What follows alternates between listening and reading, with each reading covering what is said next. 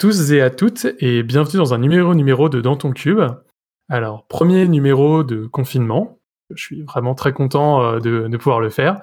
Euh, j'espère que la qualité du son ira, qu'on n'aura pas de problème technique euh, comme on a pu avoir par le passé quand on a essayé de faire des, des numéros avec du remote. pour information, on est donc en live sur Discord et sur YouTube. Si jamais vous écoutez ça en podcast et que vous vous dites ça, j'aurais bien aimé participer ou j'aurais bien aimé poser des questions. Donc n'hésitez pas à nous rejoindre pour un prochain numéro. On, les annonce sur meetup.com et euh, sur Twitter. Alors sur Twitter, c'est souvent au dernier moment, mais bon, voilà, c'est annoncé. Euh, et, euh, et, voilà, donc on va bien, c'est déjà une bonne nouvelle. Et je vais d'abord laisser mes deux nouvelles personnes se présenter parce que vous ne les connaissez pas. Et on va commencer d'abord par Alban. Bonjour, donc moi c'est Alban. Euh, j'habite à Berlin, euh, je, viens de France et je travaille à, Kinfork et je vais parler de Inspector Gadget. Alors, mon, profil c'est plutôt de développeur à, la fois sur Kubernetes et sur les applications Linux bas niveau, disons. Donc, euh, je travaille sur les containers, sur le BPF, je vais parler de pas mal de BPF aussi. Et, Super. Bah, je pense qu'on en apprendra encore plus après euh, dans la suite du podcast, hein, euh, de toute façon. Euh, et Julien? Et, moi, j'ai plus un, c'est l'inverse, c'est plus un profil Ops ou DevOps, si on peut dire. Et, et, je prends le train un peu en marche. On est en 2020 et je, commence à me mettre à fond à Kubernetes.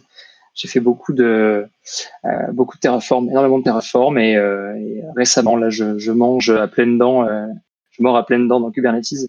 Et euh, j'ai plein de choses à, à, vous raconter aussi sur euh, bah, une expérience très fraîche que j'ai vraiment en tête.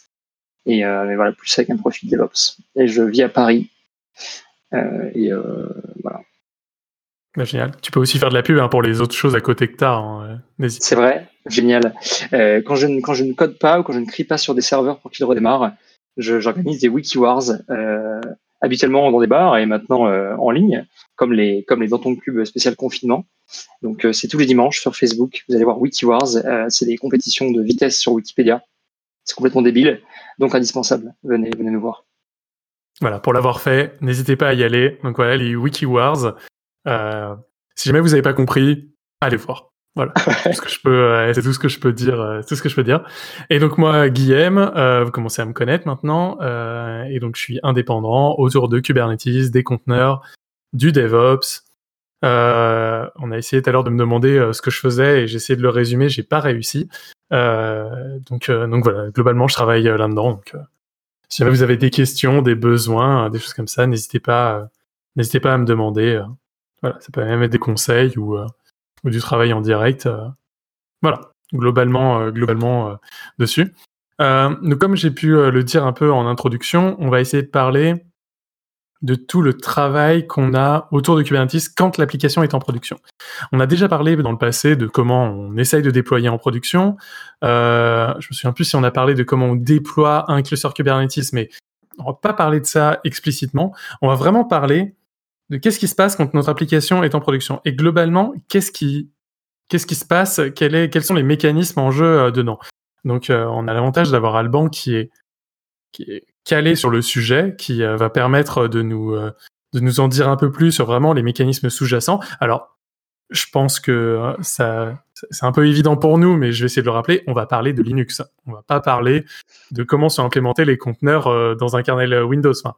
Toi aussi, Alban, tu as des compétences encore plus élaborées que ce que je connais, que ce que je sais, mais pas particulièrement. Voilà, donc on va, on va rester, voilà, voilà, on va rester dans un écosystème dans un écosystème euh, purement Linux, euh, ça n'empêche pas que les conteneurs euh, tournent ailleurs. Hein, il faut pas, il faut pas l'oublier. il faut pas l'oublier. Mais mais voilà, on va on va essayer de se de se limiter de se limiter à ça. Donc d'abord d'abord la, première chose qu'on s'était dit c'est qu'est-ce que je vais qu'est-ce que j'ai à l'heure actuelle comme outil en dehors même du monde de, Kubernetes et des conteneurs pour débugger globalement mon application. Euh, ce qu'on s'était dit, c'est que la première chose que les gens vont utiliser, si jamais ils sont de manière poussée, ça va être des APM. Donc des APM de type New Relic ou ou je sais pas d'ailleurs, ou du Datadog ou des choses comme ça. Je sais pas si vous avez d'autres. Ouais, ou Elastic, Elastic APM. Et même si on veut remonter encore plus loin, tu sais, quand tu commences à débugger une app et que tu n'as rien, tu vas essayer de trouver tes logs. Tu tu... Là, c'est le niveau zéro. Bon, alors, on va pas s'attarder là-dessus. Alors, alors, ouais, je, suis d'accord, je suis d'accord avec toi. C'est le niveau zéro. Alors, je l'ai pas trop évoqué parce qu'en fait, il est un peu natif dedans. Donc, bien sûr, si jamais vous avez un problème, vous avez vos logs. Mais en fait, comme c'est une composante native de Kubernetes et globalement de Docker et donc de tout cet écosystème-là, je l'ai un peu enlevé de l'équation, je suis d'accord, parce qu'en fait, je n'ai pas envie de parler de comment on déploie toute la stack, de filer, de machin, etc., etc.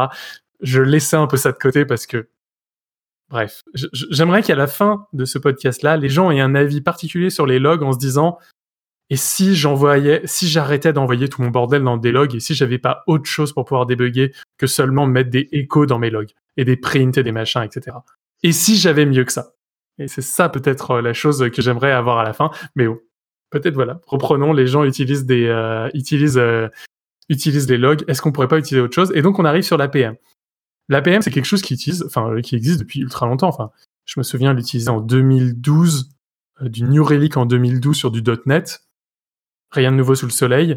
je sais pas si l'un de vous peut résumer un peu ce que c'est un APM.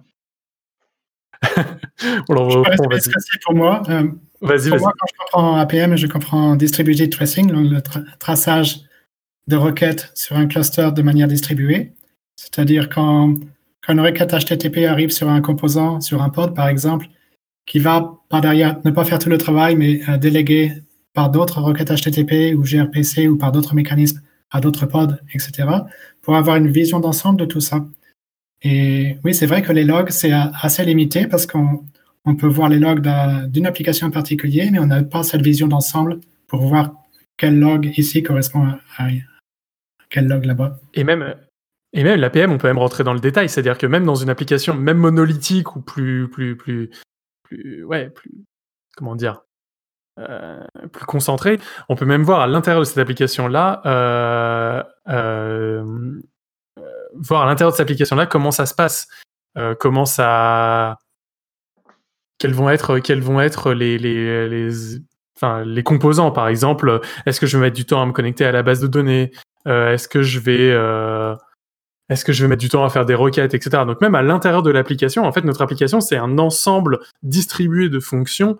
Donc j'ai besoin de connaître laquelle est la la plus impactante ou pas. Et c'est vrai que dès qu'on passe, donc ça passe à peu près quand on est à l'échelle d'une application, mais dès qu'on est à l'échelle microservice, alors je vais, je vais, je vais, j'aime pas, j'aime pas ce, j'aime pas ce mot euh, de microservice, euh, mais, euh, mais globalement, c'est, c'est ce qu'on va, c'est ce qu'on va avoir besoin quand on va, quand on va avoir plein de composants comme ça. Euh, moi, les outils que je vois là-dedans, euh, donc euh, tu travailles notamment sur des outils de tracing, Alban, donc c'est pour ça que, que je vais. Je peux citer quelques noms comme Datadog ou Lightstep qui ont. mais sinon, pour les outils open source, il y a le projet Open Tracing ou Open Census et maintenant Open Telemetry, qui sont des projets open source qui permettent d'instrumenter les applications, récupérer les traces et euh, faire en sorte de pouvoir les euh, connecter euh, tout ensemble et les mettre à disposition sur, sur un dashboard qui peut être. il y a plusieurs solutions. Il y a des dashboards open source comme Yager. Il y en a d'autres qui sont plus propriétaires comme Lightstep ou Datadog qui proposent des solutions pour voir tout ça sur un dashboard. Ouais, chez, Azure, il, y a une, il y a une solution clé en main qui s'appelle App Insight, qui fait un peu ce que tu dis, un peu comme Datadog. Euh, on installe on utilise une bibliothèque dans son app .NET ou JS et euh, assez magiquement, on a des stacks qui apparaissent dans des dashboards. On peut euh, relier des événements entre eux, surtout si on a des plusieurs services, comme tu disais, Yann, ça devient intéressant. Et, et, là, en fait, quand tu parles de stack, etc., concrètement, ça va, ça va. Si jamais concrètement euh, concrète, qu'est-ce que ça va, qu'est-ce que ça va avoir comme euh, comme euh, qu'est-ce qu'on peut pouvoir faire avec en fait? Hmm. Si jamais, si jamais je suis, j'ai jamais entendu parler des des des, Des logiciels APM. comme ça, des APM, Ouais. ouais, et des tracing. Moi, je, je peux te citer deux usages. Euh, un usage euh, proactif. En fait, tu vas essayer d'aller agréger dans un outil comme ça un maximum de, euh, de métriques de performance de ton code. Euh, si tu prends un parcours e-commerce classique, tu vas essayer de, comprendre euh, pourquoi euh, ta, transaction met du temps, pourquoi est-ce que ton navigateur met du temps à revenir, à rendre la page pour un utilisateur. Avec, comme tu disais, cette espèce de vue zoomée, tu vas pouvoir voir appel après appel ce qui se passe dans ton code, avec plus ou moins de niveau de zoom selon les outils dont tu vas disposer. Et puis, tu vas avoir un usage réactif. Et là, je pense plutôt à des outils comme Sentry, euh, où en fait, euh, euh, tu vas instrumentaliser toute la gestion d'exception de ton code. Et chaque fois qu'une exception va être levée quelque part, soit par toi, soit par, c'est souvent le cas par, ton code, tu l'avais pas prévu, et ben ça- toute la stack d'erreurs va être capturée, elle va être présentée sur un beau dashboard, elle va être cliquable, zoomable, corrélable avec d'autres stacks du même type.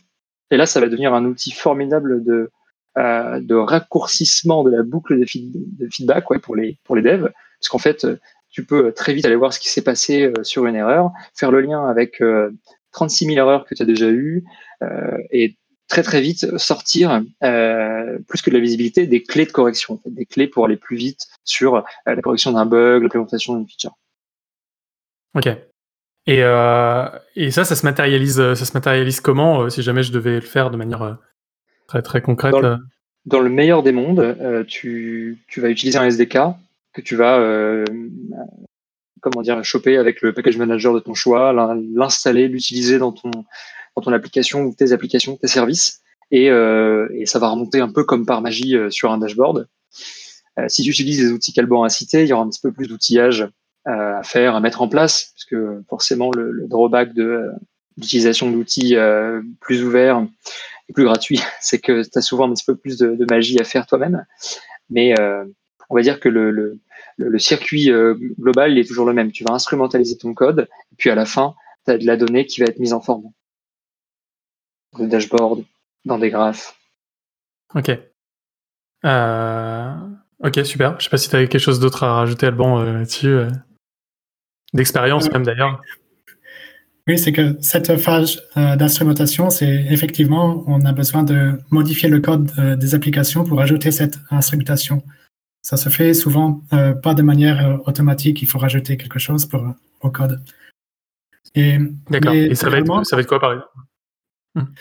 Euh, par exemple, si on va l'application, si c'est du Python, ça va se lier avec la librairie Python de OpenTracing ou OpenTelemetry.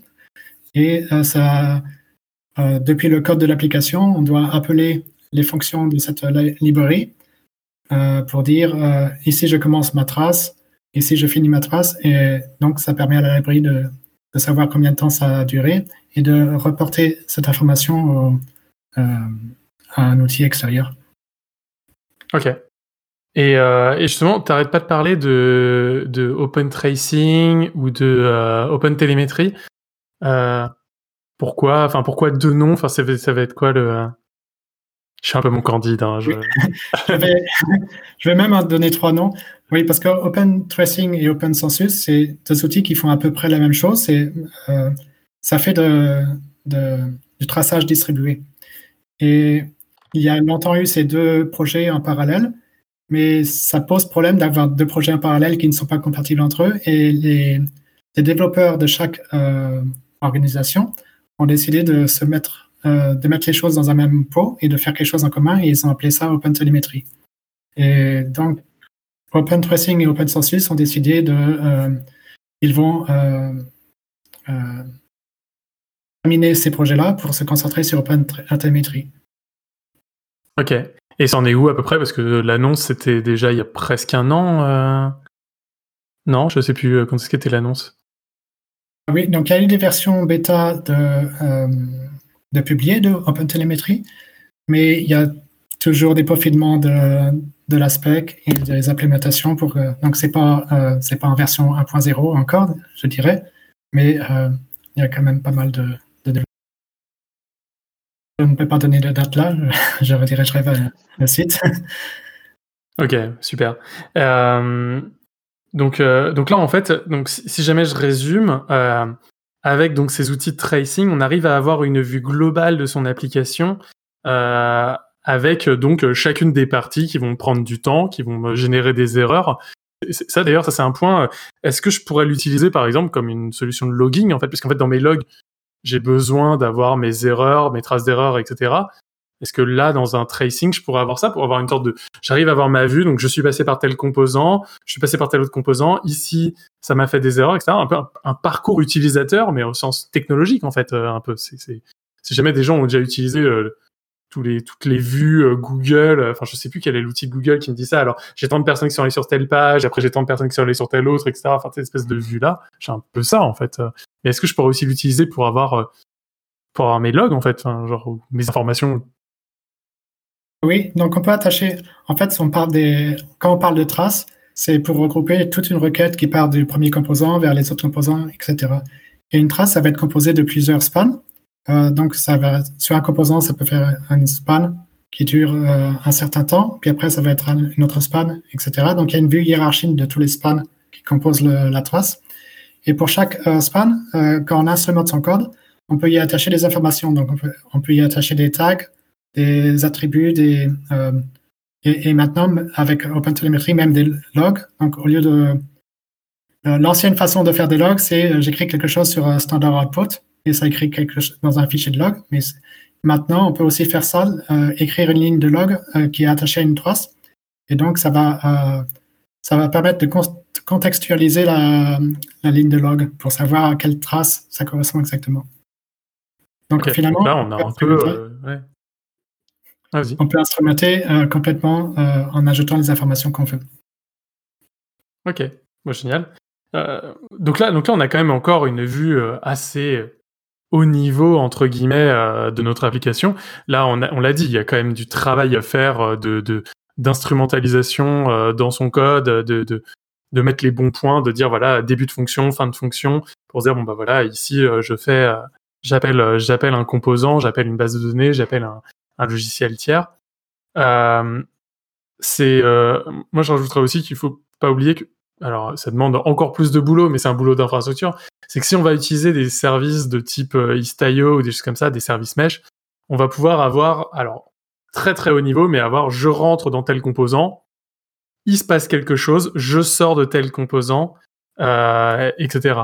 Euh, et donc on est, on est beaucoup plus haut niveau, mais on peut avoir ça même sans avoir besoin de toucher au code. Par contre, faut avoir mis un service mesh avant. Ce qui est pas forcément plus simple euh, entre les deux. Je sais pas ce que tu en penses, Alban. Euh... Euh, je pense que instrumenter le service mesh, ça peut se faire, mais ça ne donne pas toutes les informations parce qu'il y a certaines informations où il faut vraiment être lié au processus qui, au process qui fait tourner l'application pour savoir de, euh, quelles sont les requêtes. Parce que le service mesh, il va permettre de savoir que ce composant, il reçoit plusieurs requêtes et il envoie plusieurs requêtes de l'autre côté. Mais il, pas, il, ne va pas permettre de pouvoir les lier entre elles pour savoir euh, quelles sont les requêtes entrantes qui génèrent les requêtes sortantes.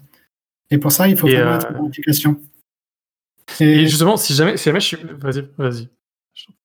Pour permettre cette. Euh, je voulais mentionner le concept d'auto-instrumentation parce que on peut dire oui, c'est compliqué, il faut d'ajouter l'instrumentation pour toutes les applications. C'est du travail parfois un peu manuel, mais il y a quand même des outils qui permettent de faire ça de manière euh, un peu plus automatique. Parce que souvent, les, applications utilisent un peu toujours les mêmes euh, librairies. Par exemple, dans, dans Python, il y a une série de... Euh, je ne me souviens plus des noms maintenant, mais on, ne réécrit pas le, code HTTP de, de, zéro. Les gens réutilisent des librairies communes. C'est pareil pour, euh, pour d'autres langages. Et donc, en instrumentant ces librairies-là, ça permet de beaucoup simplifier euh, les choses et de, rajouter le support dans ces librairies pour pouvoir euh, autant instrumenter. Ok. Donc, donc là, si jamais, si jamais donc j'ai fait toute cette, peut-être pas toute l'instrumentalisation, mais en tout cas, si jamais j'ai réussi à identifier comment je peux essayer donc de débugger une application? Donc j'ai vu sur mon chart, donc j'ai toute ma trace qui passe par des composants on va dire que j'arrive à voir que un de mes composants est en erreur. pour une raison que j'arrive pas vraiment à identifier, parce que peut-être j'ai pas toutes mes erreurs qui sont là, parce que j'ai pas tout. Euh, comment je peux faire pour essayer de d'analyser un nœud en particulier, un pod, un composant en tout cas, euh, en particulier euh, dans euh, dans euh, là-dedans? Je sais pas si. Alors, il euh, y a plusieurs outils. Euh, sur certains, en fait, j'aime bien penser euh, qu'est-ce qu'on faisait avant que Kubernetes soit là? Il y a des outils comme GDB euh, pour débugger, il y a des outils comme Stress pour voir les appels système, etc. Euh, et il y a aussi des outils qui sont, qui sont venus sur Kubernetes pour faire ça. Euh, avant ça, je voulais mentionner euh, téléprésence. Euh, je pense que tu l'utilisais. Ouais. Bah oui, justement, en fait, parce que moi, la chose que je me dis euh, instinctivement, c'est avant même de, voir Deep euh, rentrer à fond dans le, logiciel, je me dis, j'aimerais bien juste l'essayer, en fait, me mettre à la place d'eux. En vrai, c'est ce qu'on fait les trois quarts du temps, c'est-à-dire, euh, j'ai une application qui marche pas, j'ai pas activé le mode debug en prod, parce que le mode debug me, chie une tétrachier de, de, et me fait tomber tout mon, euh, instrumentalisation, etc. Mais j'ai quand même envie de l'avoir, en fait, ce mode debug là. Et est-ce que je dois redéployer quelque chose avec le mode debug? Dans ces cas-là, c'est en fait débugger, ça veut dire redéployer toute mon application, etc. Est-ce que je pourrais pas faire autrement, peut-être, en essayant d'y. euh, Euh, je voulais mentionner euh, téléprésence, et après je vais parler de inspecteur gadget. Téléprésence, c'est une possibilité de faire tourner le pod de Kubernetes sur son laptop, sur mon, sur mon ordinateur portable, euh, au lieu de le faire tourner sur le cluster Kubernetes, et de toujours avoir, euh, de faire comme s'il était sur le cluster, c'est-à-dire avoir la- le- les interfaces réseau comme si c'était sur le cluster, et donc, ça va mettre en place euh, des proxys réseau pour pouvoir faire tourner ça de façon naturelle. Donc, donc là, avec téléprésence, si- jamais, si jamais je vois, je vais en fait hijacker un pod qui est dans, dans Kubernetes et, euh, et en fait, euh, au lieu que ce soit le pod Kubernetes qui tourne, ça va être en local sur ma machine. Et donc là, potentiellement, je peux activer des modes debug, des, des, trace routes, enfin des trace des, euh, des, des breakpoints, des choses comme ça. C'est ça un peu. Exactement, oui. Tu pourras tourner l'application comme tu le fais comme un développeur qui, tourne les- qui fait tourner l'application sur son ordinateur portable. Et, Et donc, que- quelle différence on a justement euh, entre euh, téléprésence et, et un Docker Run? C'est-à-dire dans quel sens? Dans quel dans- le sens où- Pardon, Alban, vas-y. Euh, avec Docker Run sur ma machine, je ne vais pas être intégré au, au cluster Kubernetes, c'est-à-dire je ne vais pas avoir accès au volume euh, que le pod euh, dans Kubernetes a accès. Je ne vais pas être dans le même réseau, c'est-à-dire que les pods dans Kubernetes qui, passent, qui parlent entre eux, euh, si l'un d'entre eux tourne sur ma machine avec Docker Run, ça ne va pas pouvoir communiquer de façon native. Donc téléprésence va juste euh, faire la magie pour que ça, pour- avoir des proxys euh, qui, euh, qui vont connecter tout ça. Et peut-être aussi, euh, genre, je vais avoir les vraies requêtes de prod, parce qu'en fait, c'est quelque chose qui arrive aussi régulièrement quand on est dans des contextes comme ça. C'est toutes les requêtes que j'ai en test, etc., elles marchent. Bah, la preuve, j'ai réussi à déployer. Donc, en fait, j'ai fait tourner toute ma batterie de tests, toutes mes tests marchent. C'est pour ça que j'ai réussi à déployer. Et en prod, ça marche pas. Pourquoi la prod est différente C'est parce qu'il n'y a que la prod qui est la prod. Et donc, euh, bah, comment je fais pour débugger la prod, en fait? C'est genre, c'est mignon d'avoir un SQLite, d'avoir une petite base de données locale, d'avoir un, qu'est-ce qui se passe quand on est en prod quoi? Alors après, moi la question que je me pose c'est euh, et, en fait euh, genre la connexion de proxy etc ça va me rajouter de la latence, je me tout ça. Comment je vais réussir à gérer euh, genre d'un seul coup mon poste devient devient la prod en entier d'un seul coup euh, comme ça. euh, je sais pas euh, comment comment on pourrait gérer ça, euh, les idées qui. Oui, téléprésence a des limitations, que ça va rajouter la latence réseau et ça va, même si ça essaye de faire comme si c'était sur le Kubernetes cluster, il y a quand même quelques différences de ça qui, qui vont limiter les choses. Et, et j'ai un peu des difficultés à utiliser ça en production parce que ça, je ne veux pas casser la production en, en changeant le, le routage un peu. euh, hop, De manière magique, euh, Ouais. Bon, en gros, en gros, faut savoir, faut savoir que ça existe, quoi. C'est un peu ça. euh. Euh, c'est pratique pour développer aussi parce que quand, quand j'ai un cluster de dev, bon là c'est ok, je peux casser le cluster de dev parce que c'est fait pour du développement, ça peut être pratique. Euh, et là, je vais plutôt parler d'Inspector Gadget, qui est un outil qu'on développe, qui, euh, qui va utiliser euh, BPF en fait pour euh, inspecter les applications, tout ce qui se passe sur un système Linux, y compris sur Kubernetes. Et donc, il y a plusieurs outils. Oui. Vas-y, vas-y, vas-y, justement, continue. Il y a plusieurs outils qui, qui, utilisent BPF sur Linux. Il y a comme BCC ou BPF Trace et qui sont là pour inspecter ce que font les applications sur Linux. Mais on peut aussi les utiliser à travers Kubernetes, à travers des projets comme Inspector Gadget. Et il y en a d'autres aussi. Il y a kubectl Trace qui fait quelque chose de similaire. Donc là, en fait, la chose, c'est que parce que téléprésence donc a des limitations forcément, peut casser la prod. Le but, c'est de se dire comment je vais aller inspecter un pod en particulier. Donc, par exemple, moi, les, choses que j'entends la plupart du temps, c'est comment je vais faire un TCP dump. c'est basique, mais c'est ce que je vais avoir besoin. Comment je vais aller voir ce qui se passe. Donc, est-ce que je dois faire un kubectl exec dedans, installer tous mes outils de debugging à l'intérieur? Est-ce que je dois mettre un éphéméral Est-ce que je dois avoir un pod, enfin un conteneur à côté avec tous mes outils de dev? Est-ce que je dois utiliser les éphéméral conteneurs, etc. Euh, ce, que, ce, que ce que tu si jamais j'essaie d'imaginer, euh, le, inspecteur gadget essaye de répondre à ce problème-là pour essayer donc de débugger la vraie prod. En fait, j'essaye de débugger sans avoir besoin de le moquer ou le, transférer sur mon poste, mais vraiment d'aller le débugger en local, c'est ça Ça essaye d'éviter le workflow où le développeur va faire un SSH sur la machine. On essaye d'éviter ça, on essaye d'utiliser les, outils plus euh, dans le style kubectl plutôt que dans le style SSH et euh, essayer d'éviter d'installer les applications en plus dans les conteneurs, parce que quand c'est en prod, on, hésite quand même d'installer des choses en plus euh, au dernier moment.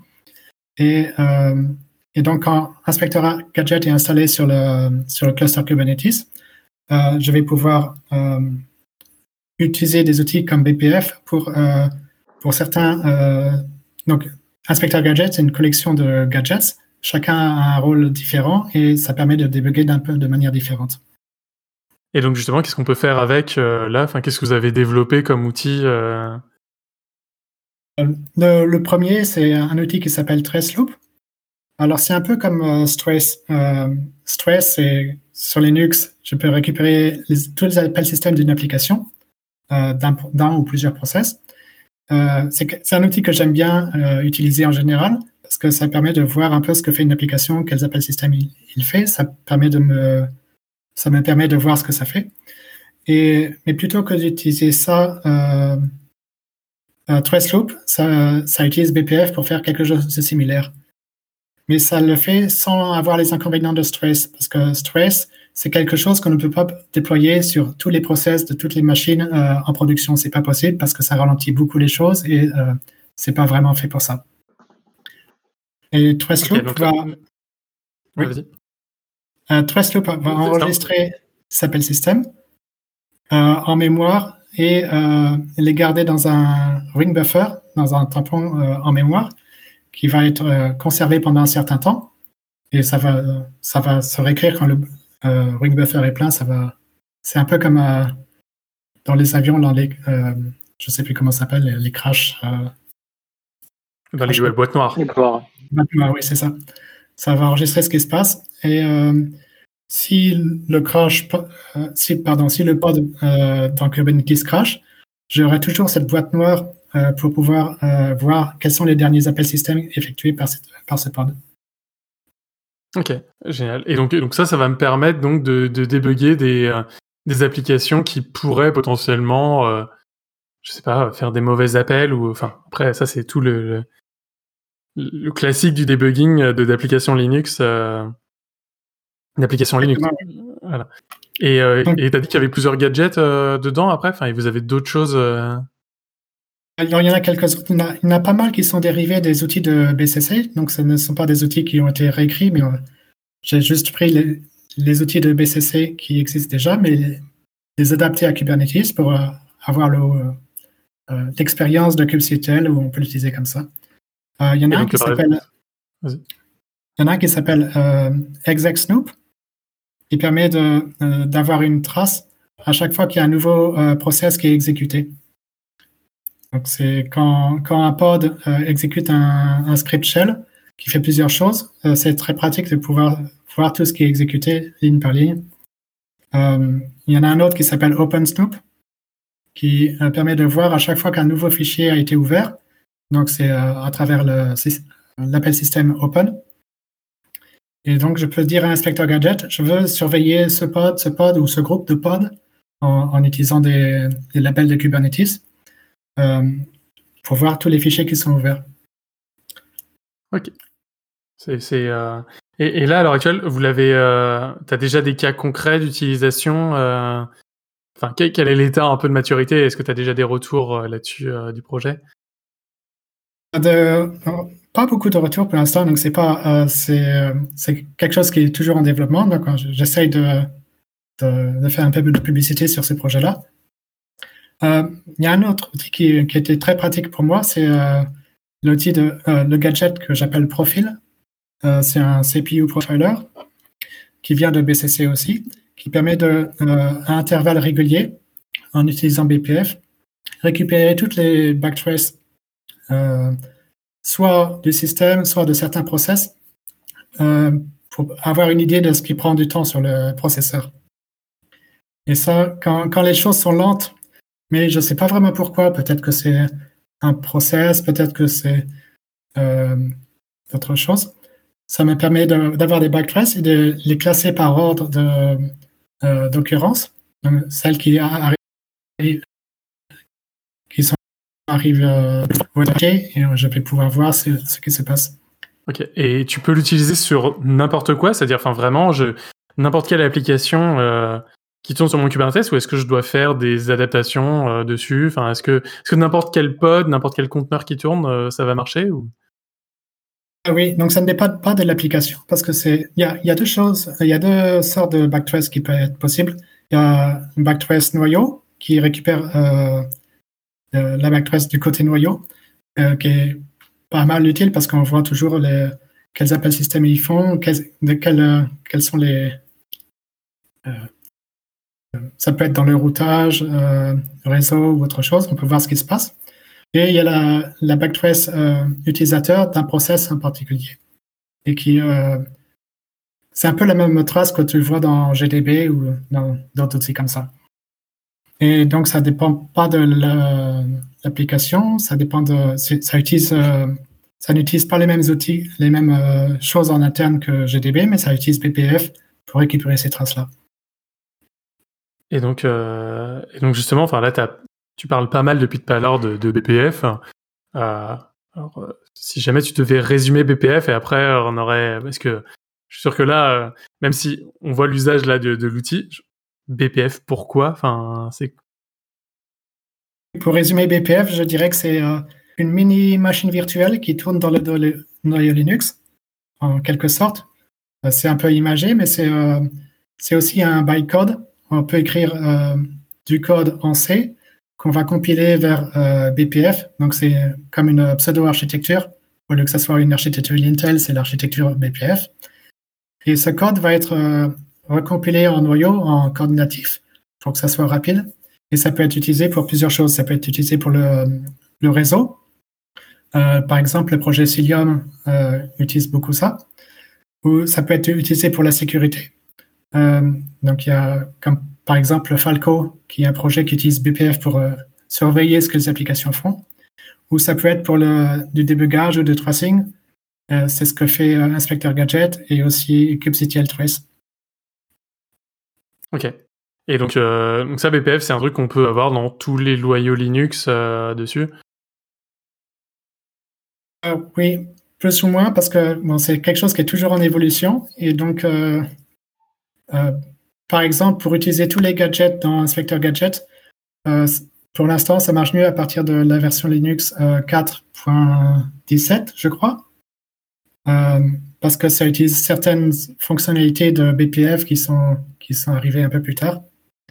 Euh, mais sinon, euh, d'autres gadgets, par exemple Tressloop, je l'ai vu fonctionner sur 4.14. Euh,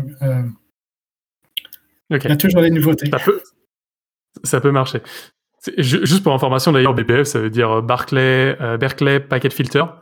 Je trouve ça assez hallucinant qu'à la base, un truc qui était fait pour filtrer des paquets soit devenu maintenant une sorte de mini langage, de mini machine virtuelle, comme tu le disais, à l'intérieur du kernel. C'est vraiment, je trouve ça assez, assez, assez génialissime que comment ça a dévié, comment un projet comme ça complètement dévié. Il y a eu pas mal d'évolutions entre le début où c'était pour euh, TCP dump, qui permettait de filtrer sur le réseau, et maintenant ça, il y a de plus en plus de choses euh, qui sont passées à eBPF pour la version étendue de BPF, et, et ça n'est plus limité au réseau, mais maintenant à la sécurité ou, ou au tracing pour tracer les différentes choses qui se passent. Et justement, toi, quand tu dois faire un TCP dump à l'intérieur d'un pod, parce que là, on a parlé donc des appels système, euh, si jamais je dois monitorer un peu ce qui se passe sur un sur un pod, tu le ferais, tu ferais comment? Enfin, ou même d'ailleurs Julien, je sais pas si tu as. Eh bien, moi, par chance et malchance à la fois, euh, j'ai un problème un peu plus euh, pas basique, mais proche du proche du développeur, proche de l'applicatif. Et donc, généralement, je m'en sors avec les outils qu'on a cités le début de ce podcast. Euh, donc, euh, donc je retourne la question parce qu'elle elle, m'intéresse euh, évidemment. en fait, c'est là où c'est là où mon domaine d'expertise se, se, raréfie. Et toi, Alban, enfin, ça, ça va être quoi Alors, il n'y a pas de gadget dans Aspirator Gadget qui fait TCP dump pour l'instant, mais il y a quelques outils qui se rapprochent un peu. il y en a, il y a un gadget qui s'appelle Network Policy, donc c'est pour c'est vraiment un, cas d'usage euh, précis pour écrire des euh, network policies sur Kubernetes. Euh, c'est pour des network policies, c'est pour dire quelles règles de pare-feu je mets sur chaque pod, en quelque sorte. Et le cas d'usage sur lequel je me suis concentré, c'est quand quand je me retrouve avec un nouveau projet qui a, a beaucoup de microservices dont je ne connais pas tout parce que j'arrive sur le tard sur ce nouveau projet. Et on me demande d'écrire des network policies. C'est un peu difficile parce que je ne sais pas quel pod est supposé parler à quel autre pod. Et ça prend beaucoup de temps de les écrire et de vérifier que ça fonctionne correctement, etc. Et donc, il y a un gadget dans Inspector Gadget qui permet de euh, laisser tourner le cluster de manière naturelle. Il va surveiller toutes les connexions euh, TCP, par exemple, entre les différents pods et euh, se dire ah je vois que le front-end il parle au back-end donc je vais écrire je vais suggérer au développeur tu devrais peut-être écrire cette network policy de cette façon-là et ça répond pas vraiment à la question ça ne fait pas DCP dump mais ça fait quelque chose de précis qui permet de qui est adapté au contexte de Kubernetes D'accord, donc c'est un peu un mode d'apprentissage comme on peut avoir sur d'autres sur les systèmes de sécurité de sécurité classique en fait. C'est euh, j'apprends et après j'enforce. Oui. Alors c'est pas quelque chose d'automatique parce que euh, euh, c'est quelque chose que le développeur devrait relire pour voir si ça si c'est vraiment correct. Mais ça permet d'aller plus vite et de, au lieu de taper à la main toutes les network policies qui peuvent être nombreuses, s'il y en a beaucoup de microservices qui parlent entre eux, ça peut être compliqué. ça peut permettre d'aller plus vite au début. Alors, euh, ouais. Et enfin, alors là, si, jamais je m'auto-réponds à ma question, en fait, si jamais vous voulez faire du TCP dump dans la euh, dans Kubernetes, vous avez le projet euh, KSNIF, alors en fait qui est Sniff après quand on en, en plugin, mais qui va vous permettre donc de, de faire un TCP dump dans un pod, et après ça va vous ouvrir même votre Wireshark directement sur votre poste et vous allez avoir votre votre flux TCP dump directement comme si vous étiez sur le pod. Et donc ça, c'est un plugin kubectl que vous allez pouvoir installer. Euh, assez facilement qui existe. Je sais pas si vous avez vocation, euh, enfin dans l'inspecteur gadget, à rajouter ce genre de fonctionnalité là, ou est-ce que euh, vous laissez justement à d'autres projets qui existent le soin de le faire Pourquoi pas? Pour l'instant, on s'est concentré plutôt sur les outils BPF. Alors ça, si je comprends bien, c'est est-ce que tu sais comment ça fonctionne? Est-ce que ça fait est-ce que ça lance TCP sur la machine ou Je l'ai su je l'ai su et je me souviens plus comment ça fait, mais euh, ça fait un, ça, fait un peu des trucs mystiques. Hein. C'est euh, c'est un peu tout ces, ce genre d'outils qui marchent. T'en as besoin au moment précis et t'es très content que ça marche. Et après tu oublies d'aller regarder comment ça a fait la magie, la magie autour dedans. ce sera intéressant d'aller voir. je t'avouerai que là, je me souviens plus. J'ai dit ça il y a un an. malheureusement, malheureusement, je me souviens plus comment ça comment ça marche exactement. Mais en tout cas, ça, ça marche, ce qui est déjà un bon point. Euh, et donc concrètement, c'est vraiment c'est kubectl sniff. Je me souviens plus après les paramètres, mais globalement vous allez euh, vous allez euh, vous allez pointer vers un pod et après directement en fait ça va vous créer un, un flux sur votre sur votre poste. alors est-ce que c'est un fichier? Je crois que c'est un fichier de flux et après en fait va ouvrir Wireshark pour pointer dessus et donc ça va être vu comme si vous aviez tous les tous les comme si vous étiez en TCP/DOM. Je sais pas s'il se connecte en dessous au node au-dessous. C'est possible qu'il se connecte au node au-dessous, qu'il fasse un TCP dump avec les bonnes options de filtrage et qu'après il envoie ça à travers le réseau dessus. Donc en fait, c'est une espèce de hack où en fait il arrive à se spawner en dessous sur le node euh, sur le node qui porte le pod pour après pouvoir faire le TCP dump. Je pense que c'est quelque chose qui doit ressembler à ça.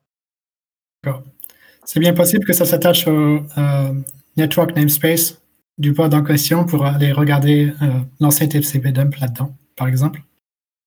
Bon, c'est bien de savoir que ça existe déjà. C'est au moins ça, c'est au moins ça les choses. Mais c'est vrai que oui, les, les, outils, les outils sont sont, sont plus euh, sont, sont, heureusement qu'il y a des outils plus intégrés peut-être euh, là qui sont en train d'apparaître. Et, euh, et, justement, si jamais tu te tu te enfin si jamais vous, tu te focuses à l'heure actuelle sur les outils IBPF, donc euh, tu en as cité déjà certains. Qu'est-ce qu'il y aurait demain la, fonctionnalité que tu aimerais voir ou les fonctionnalités que tu aimerais voir euh, au sens où peut-être le projet deviendra, euh, je sais pas s'il est en 1.0 déjà, euh, inspecteur gadget, mais à quel moment tu te dis là, là j'ai déjà le, bare minimum pour pouvoir bien, bien aider les, les développeurs? Ah Oui, là sur l'aspect sur lequel je me pose, c'est essayer de faire marcher inspecteur gadget sur plus d'environnement. Euh, parce que pour l'instant, ça marche bien sur, euh, euh, sur notre distribution Kubernetes qu'on fait à Kinfog qui s'appelle Locomotive. Mais y a, sur d'autres environnements, ça, c'est plus limité. Il y a certains gadgets qui ne marchent pas. Et ce que j'aimerais bien faire, c'est ajouter du support. Donc, des fois, ça, ça veut dire ajouter un peu de code ou rajouter du support dans BCC ou ailleurs pour faire que ça marche plus en général pour, que ça, pour permettre le développement d'un inspecteur gadget euh, euh, sur d'autres environnements. Après, comme euh, fonctionnalité, j'ai plusieurs idées, mais je pense que la base, c'est de faire en sorte que ça marche sur plus d'environnements possible. D'accord. Donc, et donc là, à l'heure actuelle, l'état du projet, si jamais on devait le dire, c'est quelque chose de prod ready. Enfin, après, ça veut pas dire grand chose prod parce qu'on parle d'un truc en debug. Donc, par rapport à rien, ça sera toujours mieux que rien.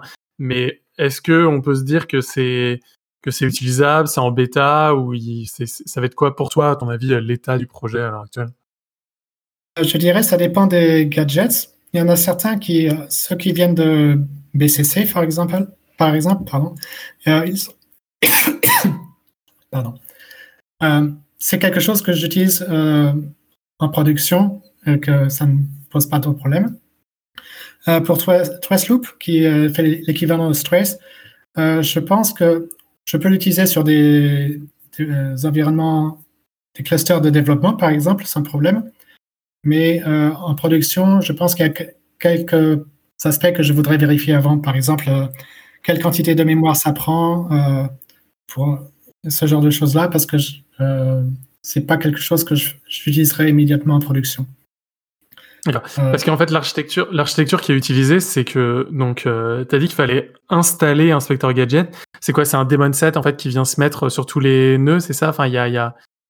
C'est exactement ça. Donc, il y a une commande de Inspector Gadget qui s'appelle euh, deploy.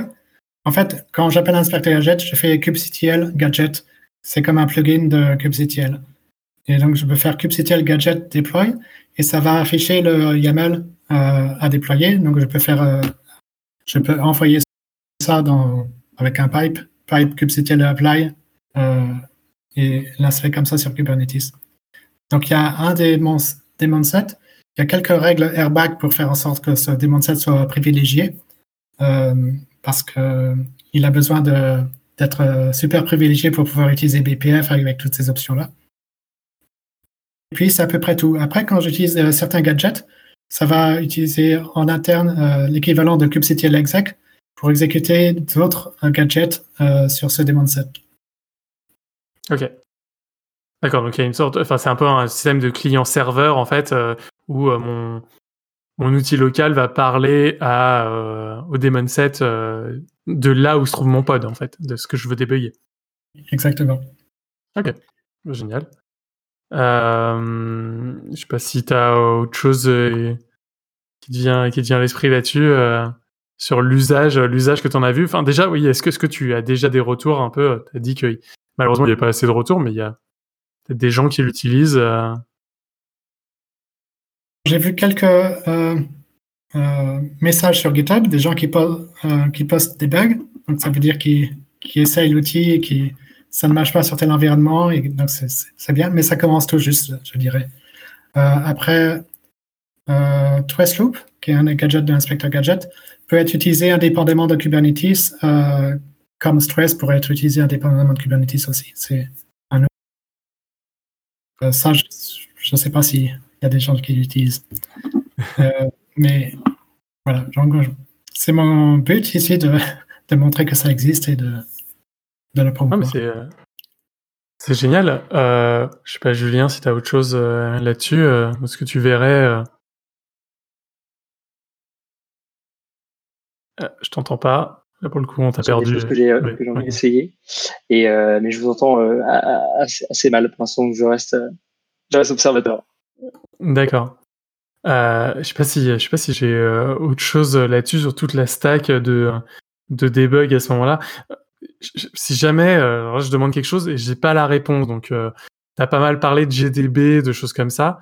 Si jamais demain je veux brancher un GDB sur un sur un de mes euh, sur un de mes pods, je vais avoir une solution pour ça ou c'est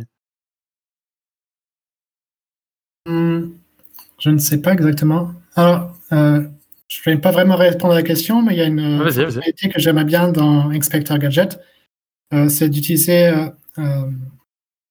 euh, d'autres types de traces. Donc en fait, dans BPF, il y a les traces qui utilisent kprobe pour euh, s'attacher à une fonction du Linux à chaque fois qu'elle est exécutée. Mais il y a aussi des traces qui s'appellent euh, uprobe pour userland probe qui s'attachent à un point particulier sur une application. Ça veut dire qu'à chaque fois qu'une une application exécute une fonction, par exemple, ça pourrait exécuter le programme BPF et récupérer des traces comme ça. Et j'aimerais bien développer ça plus. Alors, c'est pas la même chose que GDB parce que ça va pas mettre un breakpoint, ça va pas suspendre l'application. Elle va continuer à, rouler comme normal. Mais ça permettrait d'attacher des, des traces à certains endroits. Et alors, j'aimerais bien utiliser ça pour, euh, pour euh, aider de façon, aider les développeurs d'applications sur Kubernetes de récupérer ces traces-là. Il y a un projet qui. Vas-y.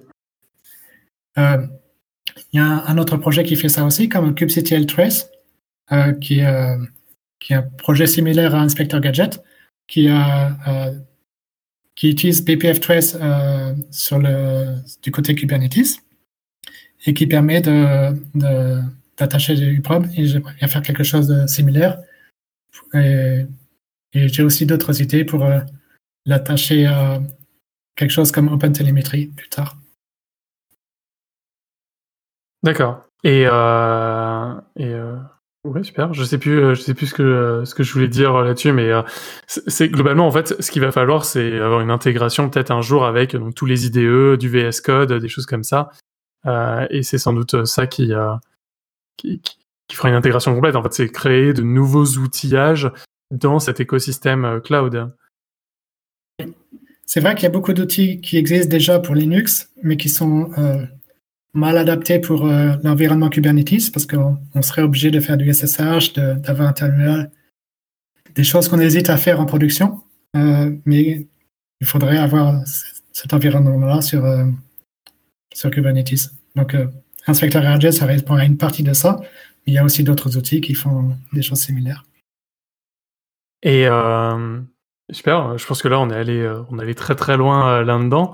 Euh, si jamais moi je reviens à d'autres choses pour le coup, euh, peut-être euh, si jamais tu devais un peu me parler de King Folk, puisqu'on allé très vite, très vite là-dessus. Donc vous faites cet outil, cet outil de, de d'aide d'aide au développement, enfin d'aide au debug, donc Inspector Gadget, tu as parlé aussi d'une distribution Kubernetes. Qu'est-ce que, qu'est-ce que vous allez faire un peu là Instant promo, je te laisse. Oui. Alors, on a, on a deux produits sur lesquels on, vend du support et du développement. C'est euh, d'une part, euh, Flatcar, qui est notre distribution Linux, qui est à la base un, fork de CoreOS, euh, qui, qui a une distribution Linux spécialisée pour les containers.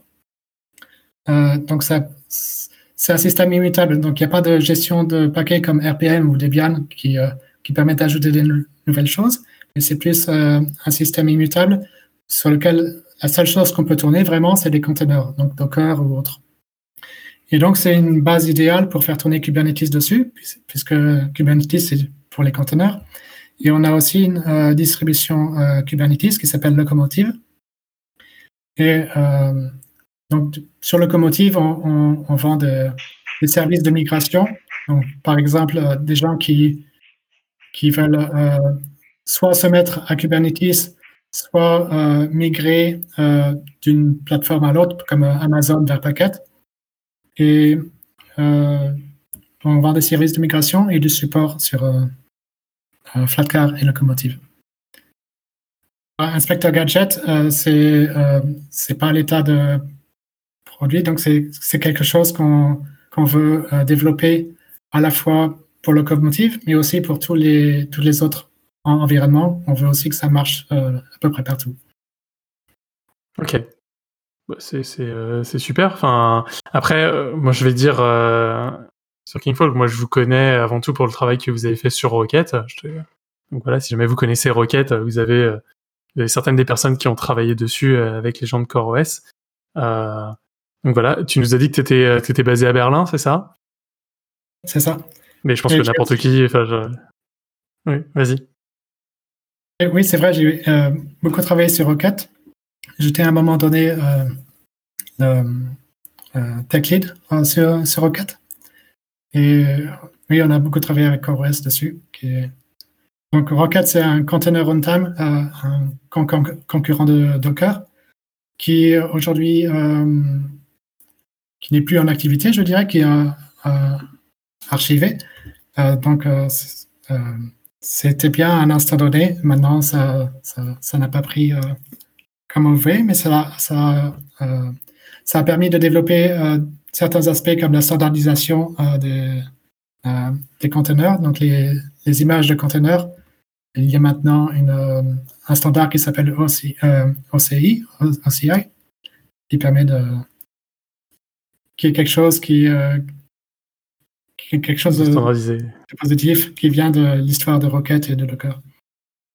Bah, clairement, je pense qu'à l'heure actuelle, toute la sphère donc euh, des OCI euh, et même des CRI, etc., euh, clairement, ça vient du monde Rocket. C'est toute la bataille justement dans Kubernetes, de la bataille entre Kubernetes et Rockernetis, elle vient de là, elle vient justement de ce fait de se dire il nous faut du choix, il nous faut de la diversité dans un écosystème open source, et ça a été clairement montré. Alors peut-être brutalement pour certains, moi je pense juste de manière juste si on regarde sur le passé, bah, ça a marché par Rocket. C'est-à-dire que Rocket a réussi à, montrer qu'on pouvait faire des conteneurs autre part que dans Docker et que bah, maintenant, si on peut avoir euh, tout cet écosystème florissant euh, des, CRI avec euh, Kata Container, Divisor, etc., que montrer le, grand-père de tout ça qui est, qui est, qui est Rocket qui a permis, qui a permis d'en arriver là. Enfin, si jamais on fait une rétrospective dessus, la bataille de Rocket est gagnée, c'est juste que c'est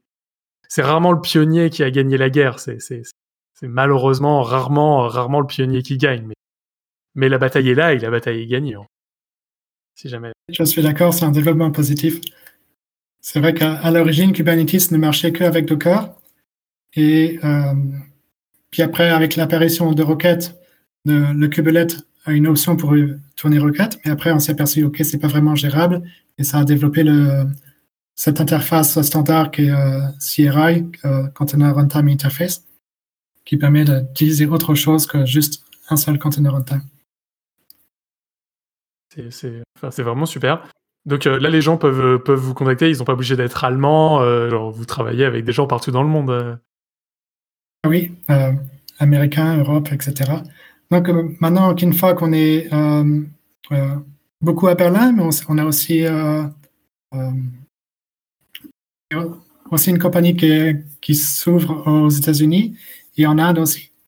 Et donc, on est un peu global et, on, et on, parle anglais, oui, on n'est pas obligé de parler allemand, comme tu le dis. Super. Super. Bah... Ma langue de travail, en général, c'est l'anglais aussi. Bah, super. Bah, merci beaucoup. J'espère que, euh, que vous avez tous pu apprendre un peu de comment on peut débugger. On n'est pas allé dans un détail très profond. Je pense que euh, on aurait pu aller euh, même sur juste la partie tracing. On aurait pu avoir un numéro entier juste là-dessus. je pense d'ailleurs qu'on en fera un un jour, mais plus dans un DevOps parce que le tracing ça marche pas que sur Kubernetes, ça marche dans dans tous les projets en fait. Tous les, on a besoin de tracing. Comment on le fait, comment on le gère? Là, on a un peu survolé ça au début. Euh, si jamais ça vous intéresse, n'hésitez pas à aller voir les solutions qui existent, de ce dont on a parlé, à venir nous poser des questions, pourquoi pas également. Euh, voilà. Merci, euh, merci à vous deux de, m'avoir accompagné dans ce, premier podcast en live. On espère que le son sera bon. Si vous êtes arrivé jusqu'ici, c'est que c'était à peu près écoutable si vous l'écoutez en podcast. Voilà, on est on est 20 heures, 20 heures en temps de confinement, c'est euh, le rush des euh, Skype apéro, etc. Donc euh, forcément, c'est assez compliqué le, le, le, son. mais merci en tout cas pour pour tout ça. Je suis sûr que les gens ont dû apprendre, ont dû en apprendre beaucoup. et puis moi personnellement, en tout cas, j'espère vous revoir dans d'autres dans d'autres numéros sur d'autres sujets avec tout ce que tout ce qu'on peut faire et l'écosystème florissant que peut être Kubernetes en ce moment. Donc, merci à vous deux. Avec plaisir. Et merci aussi.